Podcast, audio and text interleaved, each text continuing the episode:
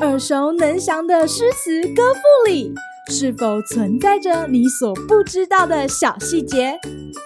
快跟着师傅麦恩居一起补充韵文当中的小惊喜！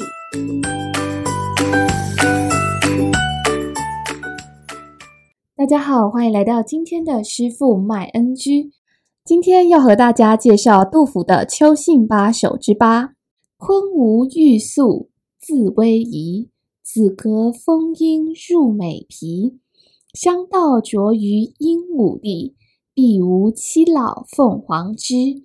佳人拾翠春相问，仙侣同舟晚更移。彩笔习曾干气象，白头吟望苦低垂。《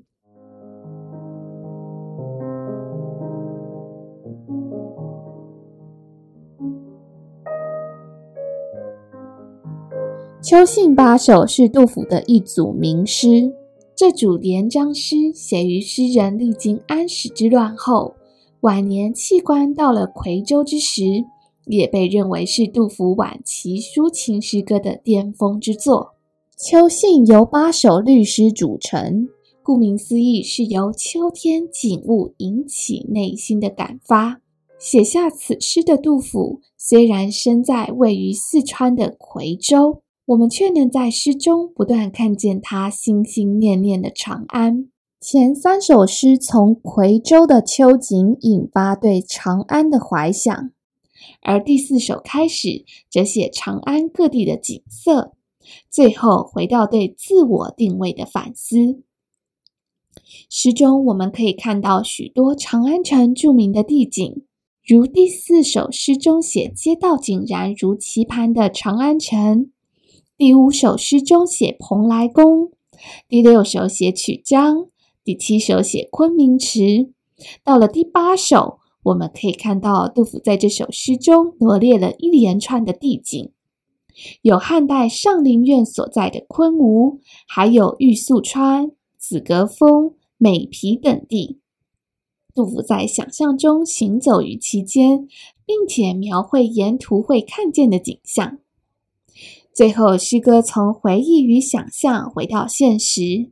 叶嘉莹老师认为，“白头吟望苦低垂”的“吟”应该作“惊”，凸显惊喜之间的对比。杜甫虽对自己的文笔十分自豪，但是在面对自身衰老与家国衰败时，曾经可撼动自然气象的文采，与如今的苍老不堪相形之下，更显悲哀。若将此句回头对照第七首“关塞极天为鸟道，江湖满地一渔翁”这一句，则可以更完整地看到杜甫在生命晚年的自我认识。今日 NG 点：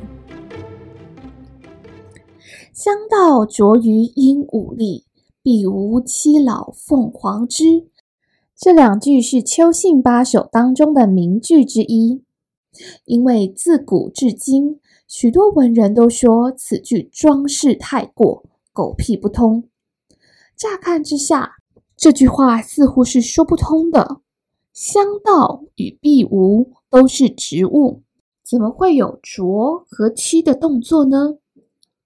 杜甫在这两句诗中运用了倒装的修辞。因此，整句话可以理解为：鹦鹉啄食剩下的香稻，凤凰栖息于碧绿的梧桐树枝上。如此不仅是为了符合诗歌的韵律，更是透过巧妙的字词顺序调换，来强调诗歌中要凸显的意象。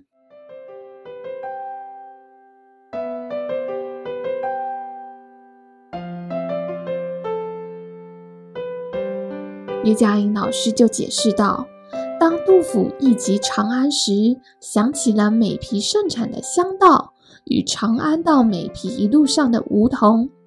此二句诗并不是为了描绘自然与动物互动的情景，而是讲述此地作物盛产，还有象征太平盛世的凤凰栖息在此，由此更强烈地流露出杜甫对长安的怀念，超越了秋天景色，而更是想念长安的盛世光景。长安是唐代首都，也是象征着大唐帝国命运的城市。晚年身在夔州的杜甫，遥想长安繁华的景象，而写下《秋兴八首》。小朋友们也可以读读前七首，找找看杜甫还写下了哪些长安风景哦。好啦，今天的诗赋卖恩居就到此结束，我们下回再见喽，拜拜。